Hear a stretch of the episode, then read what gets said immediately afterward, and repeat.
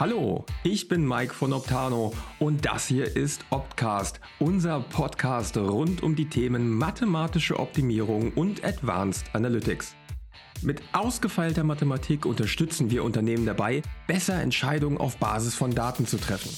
Wie wir das machen und welche Potenziale sich in Unternehmen mit Hilfe der Mathematik freisetzen lassen, darüber sprechen wir einmal im Monat mit ausgesuchten Expertinnen. Wenn wir in unserem Arbeitsfeld Buzzword Bingo spielen würden, wäre man mit dem Digital Twin, dem digitalen Zwilling, bestens aufgestellt. Strukturen, Prozesse und ganze Unternehmen als digitales Pendant abzubilden, scheint verführerisch und passt in den Zeitgeist. Und doch polarisiert der Begriff die Fachleute, die eher von Modellierung und mathematischer Optimierung reden. Ein Thema, zu dem sich also hervorragend sprechen lässt, zum Beispiel mit einem alten Freund des Hauses, Kostja Siefen, und unserem neuen Kollegen aus dem Bereich Business Analytics, Marc Johann. Kostja arbeitet seit 2015 bei Gorobi Optimization. Gorobi ist ein globales Softwareunternehmen und Marktführer im Bereich Decision Intelligence Technology. Dort leitet er den technischen Vertrieb und arbeitet dabei täglich mit KundInnen an der Entwicklung neuer Lösungen auf Basis von mathematischer Optimierung. Kostja hat an der Universität Paderborn im Bereich Wirtschaftsinformatik promoviert und seit dieser Zeit besteht auch die Verbindung zu Optano. Marc ist erst seit kurzem als Analytics Senior Consultant zur Optano-Familie hinzugestoßen. Aber er ist alles andere als ein unbeschriebenes Blatt. Mit mehr als zehn Jahren Erfahrung im Bereich mathematischer Optimierung bei der Deutschen Bahn kennt er sich bestens mit der Modellierung mathematischer Modelle aus. Als Vollblut-Wirtschaftsmathematiker ist er eine große Bereicherung unseres ständig wachsenden Teams. Und jetzt viel Spaß mit der heutigen Episode. Hallo Kostja, hallo Marc, schön, dass ihr heute bei uns seid. Hallo Mike, vielen Dank für die Einladung. Hallo Mike, schön hier zu sein. Wir wollen heute über ein Buzzword reden, nämlich den Digital Twin, den digitalen Zwilling ein Begriff, den wir Marketer eigentlich ganz gerne nutzen, wenn wir versuchen zu erklären, was wir eigentlich tun. Ich ernte offen gestanden jedes Mal Augenrollen, wenn ich das bei den KollegInnen anbringe. Die sagen ganz klar, wir machen mathematische Optimierung. Und vielleicht steigen wir genau dort mal ein. Was ist denn eigentlich mathematische Optimierung, Kostja? Ja, das ist eine sehr, eine sehr breite Frage. Ähm, wenn man sich dem Thema nähert, versuche ich das eigentlich immer über die Prozesse zu machen. Also es beginnt eigentlich damit, dass es im Unternehmen einen Entscheidungsprozess gibt. Meistens sind das Planungsprozesse. Also ist, was ist Planung? Planung ist die geistige Vorwegnahme zukünftiger Entwicklungen. Und das bedeutet, man muss eigentlich seinen aktuellen Wissensstand kombinieren mit seinen Erwartungen. Und auf dieser Basis eben eine Entscheidung treffen. Da gibt es typischerweise Zeitpunkte für. Und da muss man eine Menge wissen, was man will. Also man muss seine Rahmenbedingungen kennen, man muss wissen, was ist Must-Have, was ist Nice-to-Have und man muss seine Ziele kennen. Das ist gar nicht so einfach, wissen, was man will. Und man muss sie nicht nur kennen, man muss auch noch wissen, wie wichtig sind mir diese. Also Ausgangsbasis für mathematische Optimierung ist immer ein strukturierter Prozess, der gut beschreibbare Anforderungen hat und quantifizierbare Ziele. Und nicht jeder Planungsprozess ist dafür gut geeignet. Also Gegenbeispiele sind klassischerweise Kreativprozesse.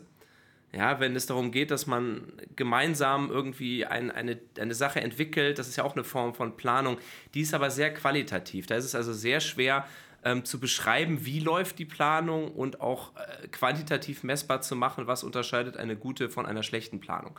Glücklicherweise betriebliche Planungsprozesse, also was machen wir wann, sind dafür typischerweise meistens geeignet, Falls nicht, muss man als erstes erstmal an den Prozess und dahin kommen, dass man überhaupt diese Struktur hat, bevor man überhaupt anfängt, über Optimierung, also über gute Entscheidungen und deren Unterstützung äh, durch mathematische Verfahren geht. Ja, also aus meiner Erfahrung heraus ist auch das, das A und O bei der Optimierung ist erstmal das Problem und die Prozesse zu verstehen, ähm, die Ziele, die dahinter stecken, also was, was möchte ich entscheiden und warum, also was erwarte ich mir davon. Und dann ist es halt häufig die Aufgabe von, von uns in der Beratung, unsere Expertise mit einbringen zu lassen und quasi aus dem Verständnis über die Prozesse, der Daten, der Ziele dann ein Modell zu formen, was eine Abstraktionsebene schafft, die die Fragestellung halt ausreichend gut beantwortet und gleichzeitig halt möglichst lösbar ist. Genau, also diesen Prozess der Modellierung ist ja letztendlich dann die Entwicklung eines formalen mathematischen Systems ähm, und dazu muss man das System, das man eben in diesem Prozess vorfindet, adäquat beschreiben. Ähm, für mich ist das ein Handwerk. Also das ist etwas, das kann man lernen und es, ist, es erfordert die Fähigkeit der Abstraktion, also das Wesentliche vom Nichtwesentlichen zu trennen und eben letztendlich einen bestimmten Datenbestand in eine konkrete mathematische Beschreibung der jeweiligen Situation umzuwandeln. Also wenn, wenn man so will, ist die Mathematik ein Werkzeug zur Formalisierung. Es ist wie ein Lego-Baukasten. Ja, wer Lego baut, weiß, damit kann man nicht mal eben einfach alles bauen, sondern man ist begrenzt auf die Komponenten, die man zur Verfügung hat und muss diese eben nutzen, um etwas dann dazu entwickeln, was dem, was man ursprünglich äh, vor sich hatte, so gut wie möglich entspricht.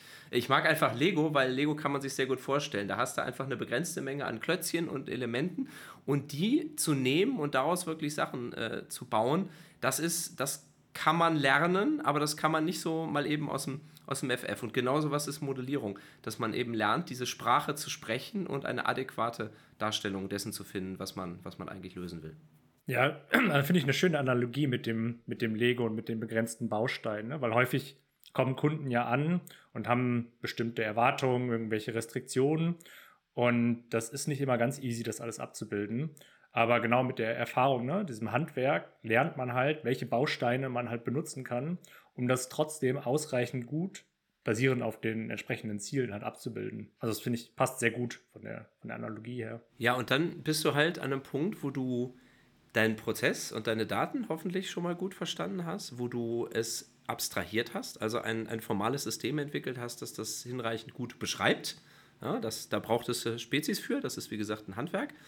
Und dann kommt der Teil, der nochmal, also das ist sozusagen die dritte Herausforderung, das Lösen. Also normalerweise haben, haben Entscheidungsprobleme ja immer einen Zeithorizont. Also ne, das sagt ja auch, Zeit ist Geld. Das ist aber natürlich an manchen Stellen nicht nur Geld, sondern auch die unmittelbare Anforderung. Wenn ich Märkte habe, die alle 15 Minuten was von mir wollen, dann habe ich keine Stunde Zeit äh, zu lösen. Ähm, und je, je mehr Anwendungen in Echtzeit gehen, also sehr kurze Zeitfenster, um, um Entscheidungen zu treffen, umso kritischer wird die Fähigkeit halt auch schnell lösen zu können und dass man dazu letztendlich baut, ist Software. Ja, ich, das ist ein Modellgenerator, das heißt die Möglichkeit, möglichst schnell natürlich und effizient aus diesen jeweiligen Daten, die man hat, also aus dem, was ich weiß ich und was ist meine Erwartung, das sind typischerweise Vorhersagen über das, was wird kurz-, mittel- oder langfristig passieren, eben äh, Software äh, zu bauen, die, diese, die dieses Modell erzeugt und dann eben Methoden äh, zu verwenden, um eine Lösung zu finden. Das ist auch genau das, was mein Unternehmen macht. Wir bauen Software, die dieses mathematische System nimmt und die versucht, so schnell wie möglich und so qualitativ hochwertig wie möglich äh, dort Lösungen zu generieren. Marc, ihr seid ja tatsächlich viel beim Kunden oder du kennst es ja auch noch von, von Kundenseite. Du hast ja eben so schön gesagt, es ist ein Handwerk. Was ist denn der herausforderndste Teil bei der Entwicklung und auch der Erprobung von einem mathematischen Modell?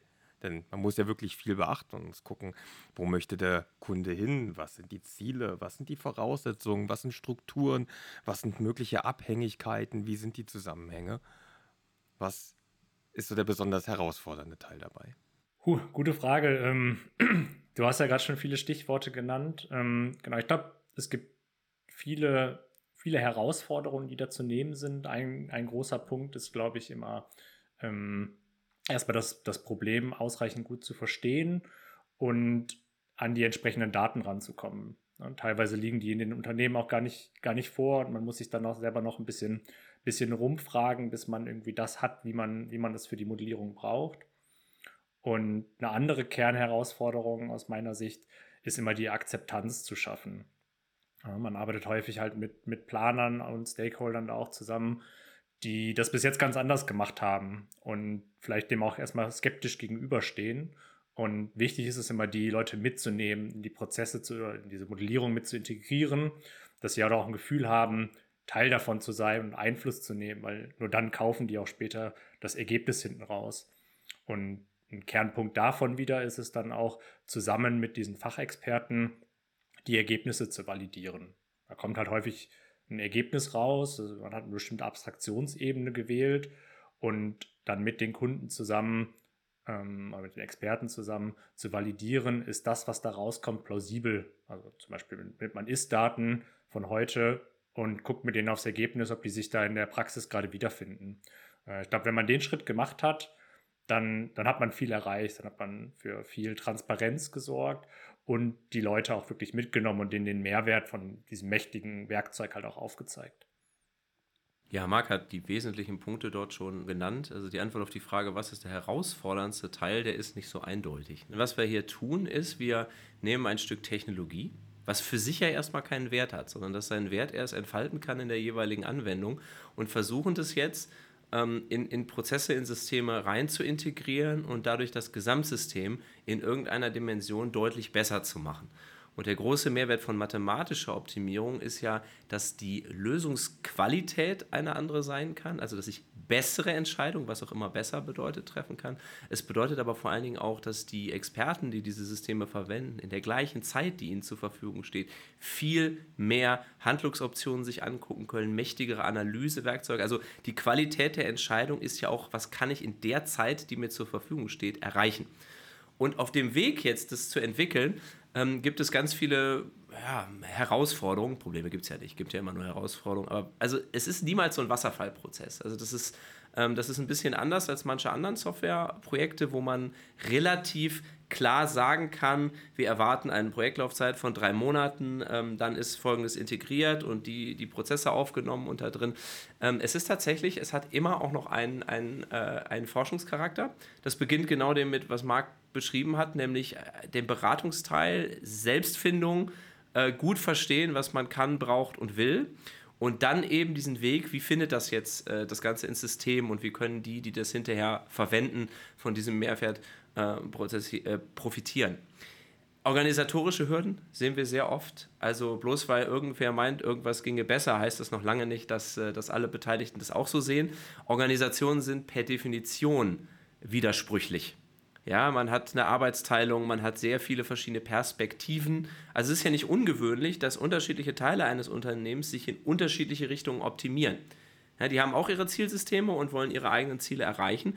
Und es ist nicht immer leicht, das zusammenzubringen mit etwas, was eine Organisation als Gesamtes ähm, vorwärts bringt. Das heißt, wir reden auch über politische Komponenten, die ja Projekte immer spannend machen, ähm, neben den ganzen technischen Herausforderungen.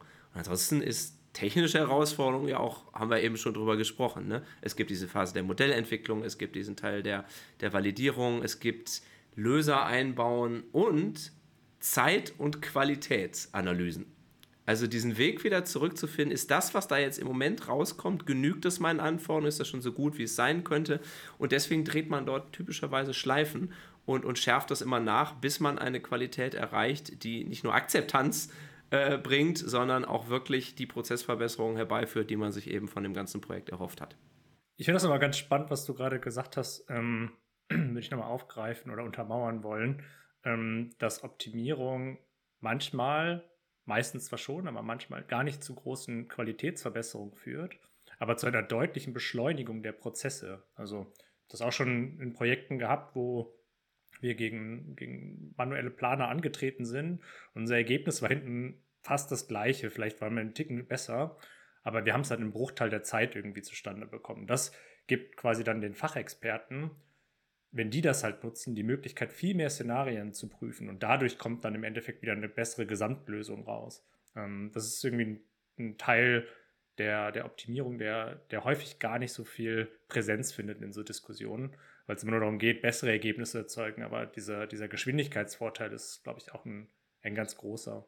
Ja, das ist so eine Gelegenheit, vielleicht nochmal den Begriff der Optimierung in den Kontext zu setzen. Also jeder, jeder optimiert ja. Ne? Wir optimieren uns alle selbst und wir optimieren unser Leben. Und optimieren verstehen ja die meisten von uns als etwas besser machen. Ähm, aber das ist in diesen Projekten ein Teil davon. Ja? Die Prozesse werden hoffentlich besser, hoffentlich werden auch die Daten besser. Also alleine sich damit beschäftigen hat schon diesen Wert. Mathematische Optimierung hat nochmal eine besondere Eigenschaft, nämlich dass es eben nicht nur besser machen ist, sondern dass es eben auch beweisbar besser machen ist. Das heißt, dass man in der Lage ist, Lösungsqualität, also abzuschätzen, wie viel besser könnte man überhaupt sein. Das ist der große Unterschied, dass also sozusagen die Mathematik, ich habe es vorher formalisiert, warum habe ich das gemacht, damit ich hinterher logisch darauf schließen kann und sagen kann, dieses System, es ist unmöglich, besser zu werden oder besser zu werden als einen bestimmte, äh, bestimmten Prozentsatz, den ich, den ich ausweisen kann. Das heißt, diesen Qualitätsaspekt, der wird griffig, der wird messbar und der kommt on top auf all den anderen äh, Optimierungen, die dann hauptsächlich auf Daten- und Prozessebene stattfindet. Ich finde spannend, was Marc gerade gesagt hat beim Benchmarking gegen die Fachexperten. Das zeigt ja auch, dass Erfahrung ein, ein nach wie vor sehr, sehr hohes Gut in den Unternehmen ist und umso wichtiger ist es, diese Person von vornherein in die Modellierung mit einzubeziehen, weil dieses Know-how, dieses Know-how muss ja nutzbar gemacht werden. Und äh, den, den Aspekt finde ich sehr, sehr spannend, muss ich sagen. Ich spreche auch eigentlich immer ganz gerne nicht von Optimierung, sondern von Entscheidungsunterstützung, weil das ist im Endeffekt das, was wir machen. Ne? Also wir sind hier nicht irgendwie die Logistikexperten, die, keine Ahnung, sich die Fachmega-Expertise in der Energiebranche haben oder sowas, sondern wir sind die, die quasi das Werkzeug den Experten in die Hand geben, damit die bessere Entscheidungen treffen können. Sie bei ihrer Entscheidung quasi durch mathematische Tools oder auch Visualisierung oder sowas zu unterstützen. Und das finde ich immer, immer ganz wichtig. Und das sorgt auch für Akzeptanz, weil niemand möchte irgendwie da in seinem Job eine Lösung vorgelegt bekommen und dann sagen, hier, das ist besser als das, was du kannst. So ist es nicht, das funktioniert nicht sondern es geht immer darum, quasi die Fachexpertise zu nutzen und Entscheidungsunterstützungstools diesen Leuten anzubieten. Das ist ein super wichtiger Aspekt. Das ist eine mit der spannendsten Dinge in diesen Projekten, diese Workshops. Also wenn sich Menschen zusammenfinden und erstmal versuchen, einen Konsens zu finden, wie findet das hier eigentlich alles statt? Also was braucht es, um Entscheidungen zu treffen? Wie ist die systemische Unterstützung und was muss man alles berücksichtigen? Weil dann stellt sich eben raus, dass Experten nicht nur Experten im fachlichen Sinne sind, sondern die sind auch äh, Experten in der Intuition. Und die kommt eben aus der Erfahrung heraus. Und diesen Weg wieder zurückzugehen und zu sagen, wie können wir diese Intuition, dieses Erfahrungswissen, was teilweise sehr implizit ist, eben wieder nutzen und explizit machen in den Systemen. Also der Input von den, von den Fachexperten ist auf vielfältige Weise sehr hilfreich und er macht nicht nur das Tool besser, mit dem man hinterher arbeitet, sondern er schafft es normalerweise auch den Prozess robuster zu machen, weil man sich weniger von individueller Intuition und, und individuellen Präferenzen abhängig macht und dort eben eine bessere gemeinsame Sicht auch auf so Prozesse gewinnt. Also die, wir wiederholen uns ein bisschen, aber diese, die, der Wert dieser Projekte liegt nicht nur, dass man hinterher irgendein Stück Technologie im Einsatz hat, er liegt vor allen Dingen, wie sagt man so schön, auf dem Weg dahin. Ja? Der Weg ist das Ziel und nicht unbedingt nur die Tatsache, dass man dahinter ein anderes Stück Software hat, was eben irgendwas besser kann als vorher. Ziel dieser Workshops ist es ja auch unter anderem Wirkzusammenhänge zu erkennen, die auf den ersten Blick gar nicht so den einzelnen Personen präsent sind. Ähm, vielleicht könnte man was zu diesem Thema sagen. Ja, also das mit den Zusammenhängen finde ich immer ein ganz, ganz spannendes und wichtiges Thema. Ähm, meiner Erfahrung nach schafft man sehr viel Mehrwert, indem man Leute aus verschiedenen Ressorts und auch Daten aus verschiedenen Ressorts, die jetzt nicht tagtäglich zusammenarbeiten, indem man die zusammenführt. Das ist, glaube ich, ein großer Punkt in diesen Optimierungsprojekten, dass man da einfach in die verschiedenen Bereiche von Unternehmen reingehen muss, Leute interviewt, Daten einsammelt und das wieder alles zusammenbringt. Und wenn man es dann noch schafft, diese Daten zu visualisieren und da mit Leuten drauf zu gucken, dann erreicht man das, glaube ich, relativ häufig, dass man diese Aha-Effekte schafft, Leute drauf gucken und sagen, ha, das wusste ich aber noch nicht, wenn ich irgendwie A mache, dass dann B rauskommt. Und ähm, das finde ich immer einen ganz spannenden Teil dieser Projekte, wenn da Leute sitzen vom Bildschirm, man denen was zeigt und man so richtig sieht, ah, okay, ja, so, eine, so eine Erkenntnis schafft, dieser Aha-Effekt. Es gibt bei uns eine, eine recht spannende Geschichte. Da ist bei dem Unternehmen relativ viel Ausschuss entstanden zu bestimmten Zeiten und man konnte anhand der Analyse dann feststellen, dass es einen Wirkzusammenhang gab mit der Außentemperatur. Das heißt, wenn die Außentemperatur so und so hoch war und die Temperatur dann in der Werkshalle so und so hoch war, dann ist es vermehrt zu Ausschüssen äh, gekommen, weil Teile nicht vollständig abgekühlt sind oder nicht so abgekühlt sind, ähm, dass man sie gut weiterverarbeiten konnte. Und das war ein spannender Prozess, weil das hatte keiner auf dem Zettel. Also das ist ein, ein wichtiger Aspekt, der auch in diesen Projekten immer meistens am Anfang steht, und das ist das ganze Thema Daten sammeln, Datenqualität, Datenexploration, Datenvisualisierung. Also aus den Daten, die man hat, hoffentlich hat, ähm, überhaupt erstmal Erkenntnisse zu gewinnen, die einem dann erst im nachfolgenden Schritt erlauben, sie nutzbar zu machen für etwa Optimierungssysteme. Ähm, das Schöne daran ist, sie erlauben einem ja, wenn man einmal dabei ist, den gesamten Fundus von statistischen Analysen sozusagen als Beiprodukte auch drauf zu machen. Und Korrelationen aufzudecken ist ja etwas, was, äh, was einer der wichtigsten äh, Aufgaben auch von, von AI-Themen wie Machine Learning ist. Das heißt, der Mensch schaut drauf sieht es nicht. Und die, der Algorithmus ist aber in der Lage, dort etwas äh, rauszufinden. Und dann braucht es wieder den Menschen, nämlich wie wir alle wissen, sind ja Korrelationen keine Kausalitäten. Also Zusammenhänge sind noch lange keine Wirkzusammenhänge. Oder beziehungsweise, wenn man die Zusammenhänge beobachtet, muss man sich dann erstmal fragen, wie sind eigentlich die Wirkzusammenhänge. Und das ist ein sehr schönes Beispiel, das du da hattest, Mike, nämlich ähm, die Datenanalyse fördert also eine Korrelation zutage, also einen Zusammenhang zwischen zum Beispiel einem Temperaturwert, also die Daten, die irgendwo links liegen, und einem äh, Qualitätsmesswert, wo die Daten irgendwie rechts liegen. Das heißt, die Tatsache, dass man man das zusammengebracht hat in dem Projekt, hat einem erst ermöglicht, eine Draufsicht auf diesen Gesamtzusammenhang zu, zu gewinnen. Und das ist Teil der, der Reise, wenn man eben ähm, auf der Datenseite anfängt äh, in der Entwicklung von solchen Optimierungssystemen. Ja, aus der Erfahrung heraus haben wir das in unseren Projekten auch immer gemacht, dass wir quasi im Zuge der Optimierung die Daten erhoben haben und dann mit Data Scientisten zusammengearbeitet haben, die diese Daten halt auch gesichtet haben, analysiert haben und im letzten Schritt dann auch visualisiert, um es dann wieder genau mit Experten gegenzusprechen, um diese Wirkzusammenhänge zu, zu erörtern. Wenn man jetzt an dem Punkt ist, dass ein mathematisches Modell entwickelt wurde, dann muss das ja irgendwann auch überprüft werden. Wie kann so ein mathematisches Modell am Ende auf Validität geprüft werden? Ja, Validität ist keine Eigenschaft des Modells. Also ich kann nicht das Modell an sich isoliert nehmen und kann das so abprüfen. Ne? So alles klar, Syntax passt, äh, sieht alles ordentlich aus. Sondern Validität ist, wenn man so will, ein empirischer Befund. Man muss also zurückgehen und muss mit denjenigen, die diese Systeme einsetzen, schauen, ob das, was die Technologie da berechnet, bestimmt oder überhaupt erstmal generiert hat, ähm, ob das im praktischen Einsatz den Weg zurückfinden kann.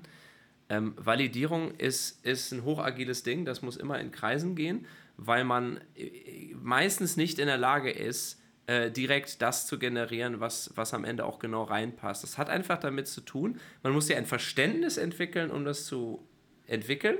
Und jetzt muss man wieder zurückgehen und muss ein Verständnis entwickeln über den Abstand zwischen Realität und, ähm, und virtuellem Produkt. Und das ist, eine, ist ein super, super wichtiger Teil dieser Projekte, dass man zurückgeht und eben sich überlegt, habe ich hier etwas geschaffen, was am Ende auch in der Realität diesen Mehrwert bringt. Das ist ja das originäre Ziel dieser Projekte, aber es muss, es muss ein Teil des Prozesses sein, ähm, in diesem Fall des Beratungs- oder Entwicklungsprozesses, sonst läuft man eben auf die Gefahr hin, dass da etwas rauskommt, äh, was am Ende wieder nur schwer abhängt. Wir alle kennen das, ja, wir, wir reden mit irgendwem, irgendwer benutzt ein Software-System und dann sagt einer, geht nicht, das System kann das nicht. Ne? Und der Wirtschaftsinformatiker in mir will dann regelmäßig äh, Bluthochdruck kriegen, weil dann ist das System halt nicht gut. Ja, also man, man will ja auch nicht, man will ja auch nicht äh, sozusagen mangelnde Deckungsgleichheit zwischen Realität und System permanent nur mit den Systemgrenzen begründen. Und deswegen ist dieser, dieser Schritt einfach super wichtig. Validität muss man besprechen, Validität muss man in, in Kreisen äh, ermitteln und dann hat man die Voraussetzung, dass alle Beteiligten dieses System akzeptieren und für sich selbst den Mehrwert eben sehen. Kann ich äh, nur bestätigen. Ich hatte es eben auch schon gesagt, ähm, ganz wichtig, auf das, was quasi hinten rauskommt, mit Experten drauf gucken, sich eine Einschätzung holen. Passt das? Bildet das die Realität ausreichend gut ab?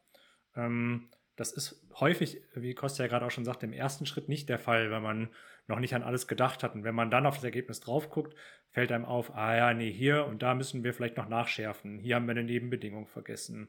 Ähm, hier sind wir zu ungenau oder zu genau gewesen. Ähm, hier passen die Daten noch nicht. Da gibt es dann eine Hülle und Fülle von, von Themen, die da irgendwie aufgehen können. Das kann auch ein schmerzhafter Prozess sein, der aber einen riesen Mehrwert bringt. Das alles zu hinterfragen, ähm, anzupassen, das verbessert nicht nur die Optimierung und das Ergebnis, sondern auch die Daten und die Prozesse, die dahinter stehen. Und genau das ist manchmal ist es auch schnell getan. Äh, in anderen Projekten kann das irgendwie ein iterativer Prozess sein, der sich über Wochen hinzieht. Äh, aber ich glaube, in jedem Fall bietet es immer einen Riesenmehrwert, äh, genau diese Schleife zu drehen. Glaubt denn der erste, der erste harte Praxistest ist über die Umstellung von Testdaten wahrscheinlich auf Echtdaten, oder? Das ist dann der erste Reality-Check. Absolut. Das ist, äh, das ist wo, wo das erste Mal man eben schauen muss, ob das, was man sich da vorher als Testbett äh, gebaut hat, äh, im, in, dann in der Umsetzung auch wirklich den, den Anforderungen standhält. Ähm, ich, vielleicht noch ein Aspekt dazu, ähm, der, der, der ganz gut reinpasst, ist Planungsprozesse, gerade welche, die ein Unternehmen schon länger hat, die kommen nach einer Weile mit sehr vielen selbstgesteckten Grenzen. Weil man hat ja über die Zeit äh, selber festgestellt, was geht und hat dann so mehr implizit beschlossen, hier machen wir Schluss. Also da sind wir schnell bei Komplexität. Also wie viel, wie viel Zeitschritte können wir eigentlich im Voraus oder wie viel können wir uns eigentlich parallel angucken? Ja, manuelle Planung ist immer mit, mit der Zeit begrenzt, die der manuelle oder der manuelle Planer halt eben dort hat. Und das möchte man in dem Zuge auch ein bisschen aufbrechen, denn man kann sozusagen liebgewonnene Annahmen äh, dadurch auch gleich mal wieder loswerden, weil plötzlich die Leistungsfähigkeit des Systems einem ermöglicht, diese Grenzen äh, einzureißen. Das ist auch ein Teil von Validität. Also nochmal zu überprüfen, war eigentlich unsere Selbstbegrenzung in diesem Planungsprozess eine valide Annahme und muss man die nicht, diese Grenze jetzt nicht eigentlich verschieben, weil jetzt eben mehr möglich wird. Jetzt wird ja gerade in Marketingkreisen relativ oft vom digitalen Zwilling gesprochen das Thema ist aktuell so in aller Munde. So, warum wird aktuell so viel vom digitalen Zwilling gesprochen? Ja, der digitale Zwilling. Ähm, das ist. Oh, wenn er so ausholt. Das ist ein Buzzword. Ne? Es ist ein, ein, äh, ein, ein Schlagwort, das, äh, das man verwendet, um eben Digitalisierungsprojekte, also das Überführen von manuellen Prozessen in wie auch immer geartete äh, digitale Systeme, also Software meistens. Ähm, der digitale Zwilling als Bild ist, ist, ist, ist ein bisschen fragwürdig. Weil was macht Zwillinge aus? Die sehen gleich aus und die sind irgendwie ziemlich gleich gebaut. Das war es aber eigentlich auch schon. Also die verhalten sich nicht unbedingt immer gleich. Und man benutzt halt so ein bisschen dieses Bild, um das zu beschreiben, was der Kern dieser Projekte ist, nämlich ein virtuelles Abbild ähm, eines, einer real, eines Ausschnitts eines realen Unternehmens eben zu, zu finden. Warum macht man das? Weil man sich eben erhofft, auf der virtuellen Version ähm, Dinge machen zu können, die in der Realität schwierig sind oder gar nicht gehen. Also das geht, das geht zum das ist Simulieren, das ist Datenanalyse, ähm, das ist ganz viel Erkenntnisse sammeln oder erstmal gewinnen auf, auf Daten, die man, das könnte man so nicht machen, wenn man das alles in der Realität machen würde. Das heißt, man muss, bevor man, und das ist eigentlich rausgezoomt, eine Stufe vor diesen Optimierungsthemen, dass man das Unternehmen sozusagen digital in die Lage versetzt, überhaupt eine Datenbasis zu haben und eine Synchronität zwischen Realität und, äh, und Software, die dann eben im zweiten Schritt ermöglicht, auf dieser virtuellen Version eine ganze Menge interessante Dinge zu tun. Trotzdem ist der Zwilling natürlich schwierig. Ne? Das ist nicht, ist, ist nicht so richtig ein Zwilling. Er, er verhält sich anders, er funktioniert anders und er ist typischerweise auch nur mit sehr viel Kraftanstrengung äh, zusammenzubringen. Aber dieses Bild, dass man eben eine Deckungsgleichheit erreichen will zu einem gewissen Grad zwischen Realität und Computer, äh, da passt es dann wieder ganz gut. Ich benutze diesen Begriff ehrlich gesagt auch nicht, weil es eigentlich meistens eher so ein digitaler, entfernter Verwandter ist und weniger ein Zwilling. Ja, also ich benutze den Begriff digitaler Zwilling auch nicht oder selten. Für mich ist das im Endeffekt immer so eine Mikrosimulation, dass man irgendwie versucht, wie du gerade schon gesagt hast, einen komplexen Prozess irgendwie abzubilden. Vielleicht mal um das ein bisschen konkreter zu machen, mal ein Beispiel für sowas. Ne? Also ähm, aus meiner Bahnhistorie da, äh, heraus gibt es da halt sowas, dass man eine Mikrosimulation für, für das System Bahn baut. Ja, da sind dann irgendwie Weichensignale abgebildet, da fahren Züge, da können Störungen simuliert werden und so weiter. Ähm, was bringt einem das? Man könnte jetzt zum Beispiel mal hingehen und gucken, wenn man irgendwelche Infrastrukturausbauten macht oder die Sicherungstechnik umbaut. Was hat denn das dann für Effekte auf dieses System? Ja, das wird man sonst nicht überprüfen können, weil die Investitionen, die müssen erstmal gebaut werden, das dauert irgendwie Jahre. Und man will halt eine analytische Bewertung von diesen, diesen Maßnahmen haben. Äh, und dafür kann man halt auf solche Simulationen, Mikrosimulationen zurückgreifen. Und quasi in diese Systeme, die ja deutlich mehr abbilden, kann dann quasi wieder für, für Subprobleme daraus eine Optimierung eingesetzt werden, die dann wieder über diese Systeme, diese Simulation bewertet werden kann. Ja, ich finde, das, das ist ein sehr gutes Narrativ, weil es eigentlich bedeutet, der digitale Zwilling ist die Grundlage, man könnte auch sagen die Spielwiese, für alles, alles weitere obendrauf an, an analytischen Instrumenten. Ne, Simulation, also letztendlich Systemverhalten, äh, also damit zu spielen und Systemverhalten zu lernen, Optimierung, also optimale Planung auf, äh, auf einem Modell der Realität zu machen und noch vieles mehr. Also gerade das Thema Datenanalyse, damit fängt man ja meistens erst an, dass der, dass das, dass der digitale Zwilling ähm, einem zumindest erstmal ermöglicht, dass alles, was man in der Realität misst oder, oder kopiert aus dem, was wirklich passiert, äh, dort, dort als Grundlage nehmen kann. Ähm, das ist nichts Neues. Also ich habe vor, vor 20 Jahren schon gelernt, dass Leistungsflüsse und Datenflüsse in Unternehmen hoffentlich äh, kongruent sind, weil sonst habe ich Systeme, die, die nicht adäquat abbilden, was in der Realität passiert, oder ich habe Systeme, auf denen ich Analysen mache, die mir überhaupt nicht adäquat die Realität wieder abbilden. Das heißt, diese, diese Voraussetzung ist, ist ganz entscheidend, damit das virtuelle Arbeiten äh, aussagekräftig wird. Also da bin ich dann wieder dabei, dass man da wirklich, wirklich vieles äh, Strukturgleichheit oder es muss gleich aussehen irgendwie hat. Aber das hinzubekommen, dass sich Systeme genauso verhalten wie, wie, wie die entsprechenden Prozesse in der Realität, das ist sehr, sehr schwierig und scheitert häufig daran, dass die, äh, die Menschen, die in diesen Prozessen arbeiten, diesen Mehraufwand, den es eben braucht, äh, um, um die virtuelle Welt nachzuziehen. Das passiert ja meistens eher scheuen. Und da kommt man ganz schnell in Qualitätsprobleme, in Datenprobleme. Also wenn der Automatisierungsgrad nicht hoch ist, ist diese ganze Idee, dass Menschen sich viel Mühe geben, permanent eine digitale Version nachzuziehen äh, von der Realität, das ist dann, ist dann sehr schwierig. Wenn das klappt, wenn man das richtig macht, dann ist das natürlich eine Grundlage, um danach äh, Analytics in allen Formen und Farben darauf anwenden zu können. Wäre das denn auch eine Frage von Rechenleistung? Also ich kann mir nicht vorstellen, dass man ein ganzes, komplexes Gebilde wie ein Unternehmen und mit allen seinen verschiedenen Prozessen und Strukturen in irgendeiner Form tatsächlich eins zu eins digital nachbilden kann. Kann man schon. Die Frage ist, warum? Äh, also typischerweise, also die größten Projekte in diesem Bereich sind ja meistens so ERP-Systeme. Also dass man wirklich versucht, die ganzen ähm, Unterstützungsfunktionen in einem Unternehmen, also die Planungsfunktion, äh, Buchhaltung, äh, Rechnungswesen, also alle betriebswirtschaftlichen äh, äh, Unterstützungsfunktionen systemisch vollständig abzubilden. Und das ist das ist ja fast schon eine vollständige Abbildung. Also alles, was in betriebswirtschaftlichen Prozessen dort im Unternehmen passiert, passiert auch digital. Die Rechnung ist digital, die Buchführung ist digital. Ähm, nichts mehr passiert wirklich auf, auf Papier und Zetteln. Das ist dann ein Beispiel, wo das wirklich auch passiert. Ähm, in dem Moment, wo ich, wo ich mehr auf die wertschöpfenden Prozesse gehe, ähm, wird das schwieriger weil das äh, Dinge in der Realität passieren und nicht gleichzeitig auch in einem System. Und andersrum, die, die Analyse im System so gut ist, dass sie mir die Realität, dass sie mich, mir hilft, in der Realität Dinge besser zu machen. Da wird es schwierig. Also das, das muss man, das muss man jeweils in dem, in dem Kontext sehen, wo, wo sieht man den Mehrwert. Ich glaube, wir sind uns alle einig, dass digitale Prozesse zum Beispiel im Accounting super sinnvoll sind. Da muss man nicht Papier durch die Gegend schieben, da wird man die ganzen Fehler nicht. Also da, da ist man da schon sehr, sehr weit und das gibt es aber auch schon seit Jahrzehnten und wird immer kontinuierlich weiterentwickelt.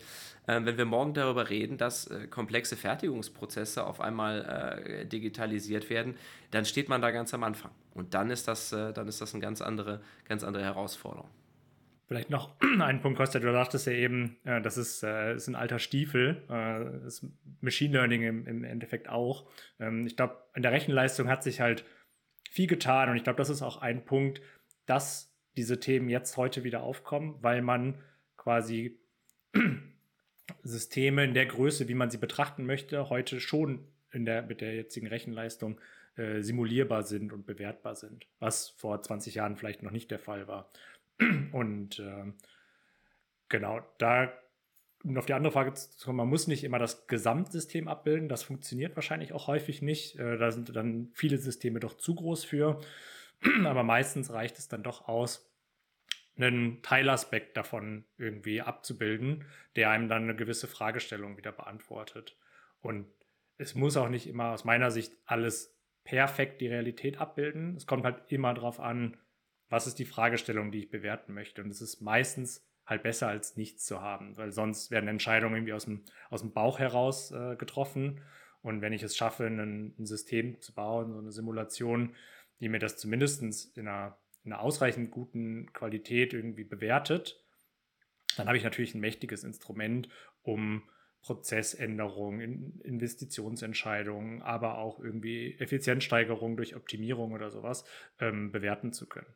Ich, ich, hatte das Gefühl, das Thema äh, war äh, im Vorgespräch emotionaler. Ah, du brauchst Emotionen. Ja, äh, kein, ja, wie das so ist. Ich, ich, ich habe ein furchtbar ambivalentes Verhältnis zu diesem ganzen Thema Digital Twin, ähm, weil es, äh, ja, weil es, weil es halt ein Buzzword ist. Das ist wie Smart Home. Ja, jeder, der seine Rollos irgendwie mit Zeitschaltuhr steuert, glaubt, er hätte ein Smart Home. Das heißt, es ist ein übergeordneter Begriff, der, der, wo jeder so eine Idee hat, was damit gemeint ist, der aber in der Realität meistens scheitert, weil du diese hohen Ziele, die du dir gesteckt hast, äh, nämlich wirklich ein, ein, ein virtuelles System zu haben, das ziemlich exakt abbildet, was in der Realität passiert. Weil das fast nicht zu erreichen ist. Das hat immer Prozessgründe. Und für mich ist übrigens Digital Twin überhaupt kein Optimierungsthema. Ne, das ist ein Anwendungsfall, ähm, aber das ist eigentlich hauptsächlich ein Datenthema und Prozessthema. Okay, dann, dann lass uns doch mal äh, in die Zukunft gucken. So, wie werden denn mathematische Modelle und digitale Zwillinge so aus eurer Sicht die Welt künftig verändern? Ähm, ich glaube, der größte, der größte Wert dieser ganzen äh, Projekte und Softwaresysteme ist, dass wir als Menschen in die Lage versetzt werden, die Komplexität, die auf uns zukommt, äh, besser zu beherrschen. Das heißt, wir, wir leben ja, also es ist ja, wenn man so will, ein Megatrend. Die Welt wird immer komplexer. Tätigkeiten werden komplexer, Einflussfaktoren werden komplexer, die Welt ist globaler, Kommunikation ist globaler. Also die Dinge, die gleichzeitig betrachtet werden müssen, egal in welchem Prozess, werden mehr. Und wir sind als Menschen nun mal mit einer gewissen Gehirnkapazität gesegnet und mit Dingen, die wir überblicken können, die wir beherrschen können, in der wir uns sicher fühlen. Und wenn diese Systeme, mit denen wir uns da jetzt beschäftigen, an Komplexität immer weiter zunehmen, dann müssen wir an irgendeinem Punkt anfangen, uns mit Werkzeugen auszustatten. Und über diese Werkzeuge sprechen wir hier gerade. Also über die Fähigkeit, dass man sozusagen die Abbildung im Computer hat, die den Vorschlag für eine bessere Entscheidung aus dem Computer bekommt, aber sich eben nicht das Zepter aus der Hand nehmen lässt, sondern diese, diese Tools für sich äh, wirkbar macht. Wenn man so will, ist das eine Produktivitätssteigerung, die Fähigkeit, Komplexität in kürzerer Zeit besser zu beherrschen. Und deswegen verändert das die Welt und wird die Welt auch immer weiter verändern, denn wir, das ist ja ein Trend, der, der zwangsläufig sind. Das ist eine, eine, eine Entwicklung, ein Fortschritt und ähm, wir können, ich würde sogar so weit gehen und sagen zu können, die, die Tatsache, dass wir ähm, solche Systeme bauen können, können uns wieder entspannter machen weil wir Dinge finden, die, die uns ermöglichen, wieder ruhiger, wieder durchdachter, wieder entspannter äh, mit diesen Dingen umzugehen. Also jetzt mal weit gesprochen, ähm, die Prozesse werden besser. Aber das werden sie nicht von Anfang an, sondern sie, sie sind ein Prozess, sodass man eben sich damit beschäftigen muss, dass man in die Lage versetzt wird, diese, diese Werkzeuge, diese neuen zu bedienen und dann ein Stück weit diese große Komplexität wieder ruhiger, durchdachter ähm, beherrschen zu können. Das ist ein Prozess, der nie aufhört. Also das ist, glaube ich, immer so ein, äh, so ein Verschieben der Grenzen, aber es ist für meinen Geschmack unaufhaltsam und äh, wenn man sich da technisch zu Hause fühlt und, in diesem Kreis unterwegs ist, ist es auch eine Menge Spaß. Dann ist es eine Menge Kreativarbeit und es ist eine Menge Bauen von Werkzeugen für die Probleme von morgen, die Unternehmen äh, einfach ermöglichen, Dinge zu tun, an die heute noch gar keiner denkt. Ich glaube auch insbesondere der die, die Anzahl der Daten, die man dadurch äh, erlangt. Man sieht es ja irgendwie bei großen Unternehmen wie Google, ne, wie mächtig Daten einfach sind. Und ich glaube, der Digitalisierungsprozess, der zwangsläufig zu so Themen wie mathematische Optimierung oder digitale Zwillinge oder sowas dazugehört, der ist noch im vollen Gange und vielleicht in vielen Unternehmen auch noch, noch am Anfang als am Ende. Und durch diese, dieses Vorantreiben der Digitalisierung entstehen, glaube ich, riesige Chancen ähm, genau, auch eine höhere Komplexität und dementsprechend müssen diese Methoden halt mitwachsen. Und wenn das aber alles passiert, wird man in Zukunft halt seine heutigen Prozesse deutlich effizienter und besser gestalten können, einfach durch eine erhöhte Informationslage und eine, eine schnellere Entscheidungsfindung. Ja, dann nehme ich auf jeden Fall mit. Äh, trotz wachsender Komplexität können wir künftig entspannter sein, denn wir haben auf der technischen Seite viele Möglichkeiten, besser zu werden, produktiver zu werden und schneller zu werden. Ich danke euch beiden für eure Zeit und euren Input und schön, dass ihr da wart. Vielen Dank, Mike. Bis bald. Ja, vielen Dank euch zwei für die, für die spannende Diskussion. Hat mich gefreut.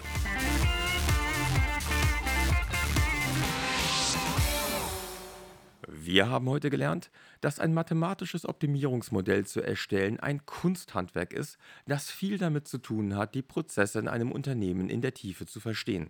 Dabei ist es wichtig, frühzeitig alle beteiligten Personen einzubeziehen, um mit ihrem Wissen und ihrer Erfahrung Planungsvorgänge zu verbessern oder aber zumindest zu beschleunigen. Denn mathematische Optimierung versteht sich als datenbasierte Entscheidungsunterstützung und nicht als Entscheidungsvorwegnahme. Und wir haben gelernt, der digitale Zwilling wird als Begriff oft unscharf benutzt, ist aber zusammen mit mathematischer Optimierung ein wichtiges Werkzeug, um in einer komplexer werdenden Welt zu bestehen. Wenn euch die Episode gefallen hat, freuen wir uns über Likes und Abos. Wer mehr über Gorobi erfahren möchte, findet den entsprechenden Link in den Show Notes. Danke fürs Zuhören und bis zum nächsten Mal.